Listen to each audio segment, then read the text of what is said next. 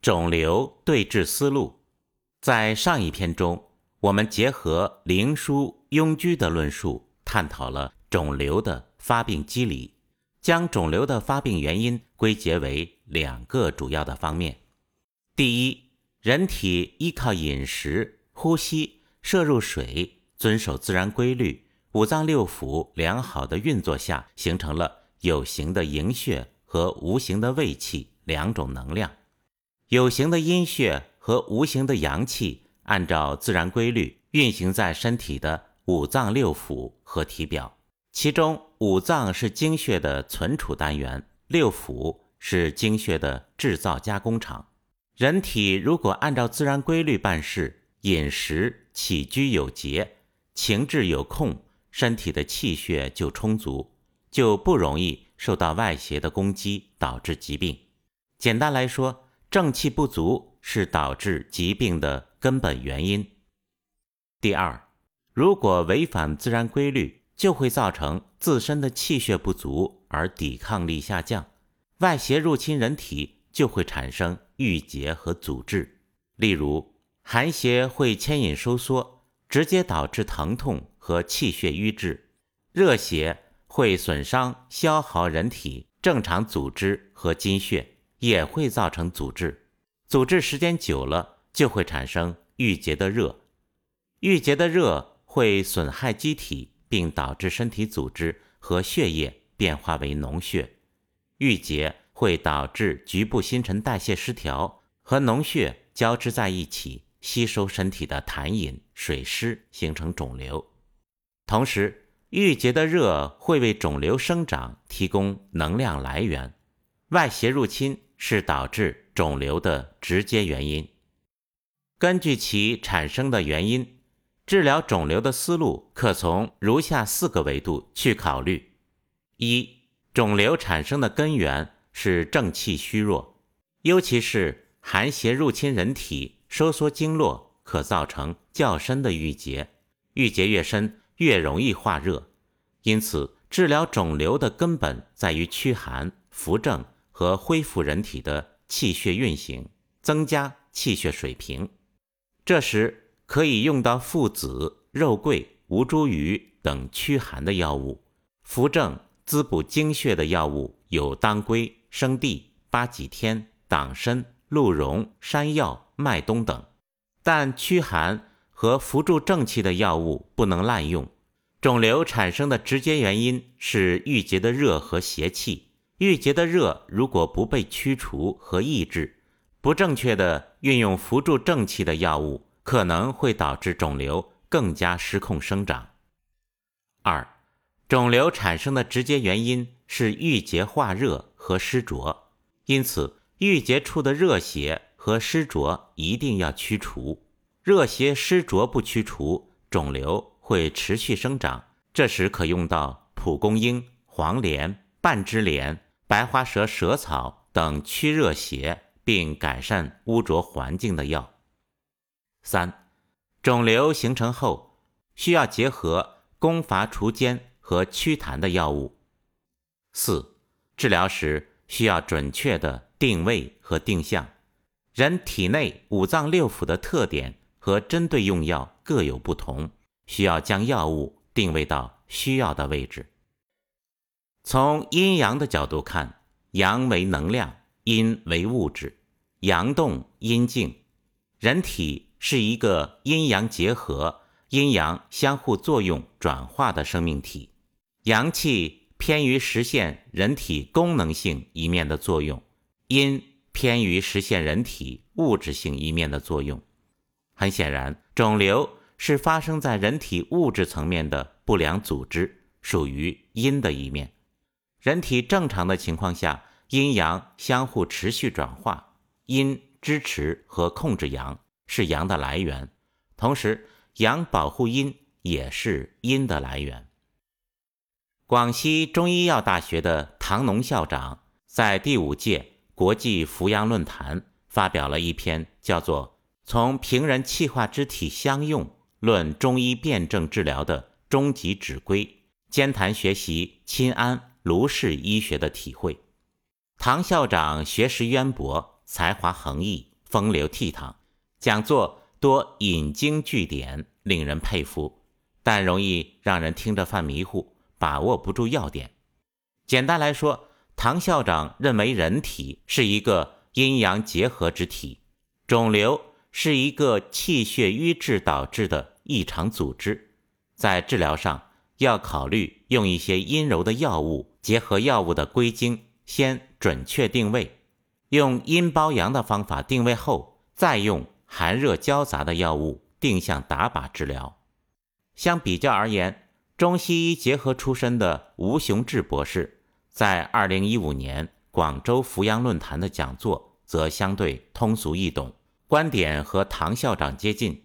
吴博士提出了很多刚柔济济、以柔克刚、寒热并用的概念治疗肿瘤，并特别提出人体功能性的疾病和器质性疾病的治疗区别。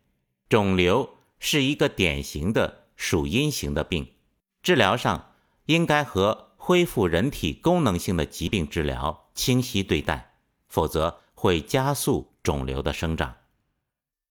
下面，作者同仁老师按照五行归纳的原则来分别探讨各种肿瘤的治疗思路。一、肾癌，吴雄志在其著作中论述到了瓜蒌瞿麦丸和真武汤治疗肾系统疾病的差别。瓜蒌瞿麦丸。可用来治疗肾的肿瘤，而真武汤主要治疗人体的水液代谢失常，一个治疗有形的阴病，一个治疗无形的阳病。吴博士没有说原因，我们可以试着仔细分析判断。人体的肾系统负责水液的蒸腾和代谢，如果寒邪入侵肾系统，则会导致水液无法正常调度。可能导致身体积水和口渴的症状。真武汤的作用驱寒和恢复人体的水液蒸腾代谢功能，其作用属于阳的一面。从以上肿瘤的形成原因来看，肿瘤形成的本质是寒和郁结，但现象确实郁结化热。如果简单去扶阳驱寒，很有可能在改善症状的同时。又加速了肿瘤的生长。瓜蒌瞿麦丸由瓜蒌根、茯苓、淮山药、附子、瞿麦五味药组成。方中，附子驱寒，治疗肾阳虚的根本，用山药和瓜蒌根来滋补肺阴。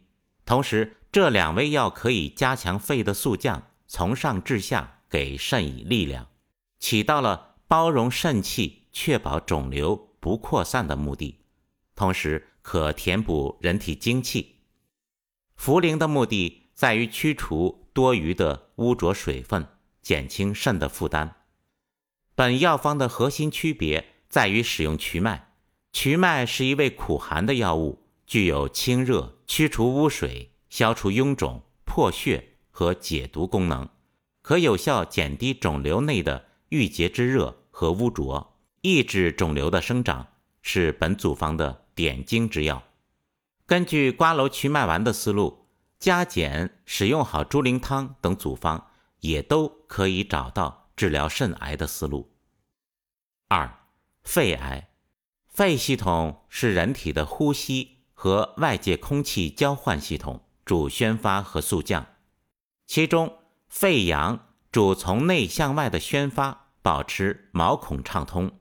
肺阴主肃降，将人体的精气归并于肾。根据阴阳互根的原理，肺阳的能量来源于肺阴的滋养。如果肺气不足，外邪攻击表系统，很容易导致肺气关闭而产生内热。肺气收敛会导致人体的水液代谢失常，进而产生痰饮。痰饮夹杂着郁结的热量，热邪。和污浊入血，就会产生导致肿瘤的环境。我们可以将麻黄汤和鼠玉丸做一对药方来对比辩证。麻黄汤用来治疗肺气虚弱、风寒数表的病症，但如果一个人老是经常得麻黄汤的症状，再用麻黄汤就不太合适，因为肺阳的宣发根植于。肺阴的滋养，这时就要用鼠玉丸来治疗。鼠玉丸的君药是山药，其目的是用山药来滋养肺阴。组方有山药、生地、阿胶、当归等大量养血养阴的药物，也有助阳的桂枝等药物。只有肺阴充足了，肺阳才能得到持续的宣发力量。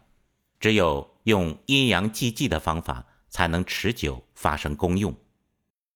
根据肿瘤的形成机理，在治疗上，首先要确保肺气的宣通，以让污浊的邪气和浊水有出口。但仅仅是宣肺和温肺还不够，因为单纯的宣肺和温肺很有可能造成肿瘤的生长，一定要配合驱除郁结的肺热。和解毒化浊的药物，例如近年来西药研究较多的蒲公英、白花蛇舌草、金银花等药物。根据《易经》的象学原理，蒲公英的外形和颜色具有典型的宣达肺热和化浊的功能。肺系统的修复需要滋补肺阴，在恢复阶段可能用到山药、麦冬、石膏、知母等滋阴养肺的药。也可结合干姜、黄芪等温养肺气的药物。三、肝癌，肝是人体藏血的器官。从西医看，大量的血液生化作用在肝系统中发生。从中医看，肝系统是人体阳气最弱的脏器，负责实现人体由阴转阳的机制。由于肝系统受邪后，很容易。在最深的地方产生郁结，所以其潜在的危害较大，潜伏期也较长。仲景在乌梅丸中给出了治疗厥阴系统的思路。由于肝体阴而用阳的特点，组方以乌梅为君药，滋补肝阴，用药寒热交杂。从乌梅丸的组合来看，该组方兼有扶正和驱邪的功能。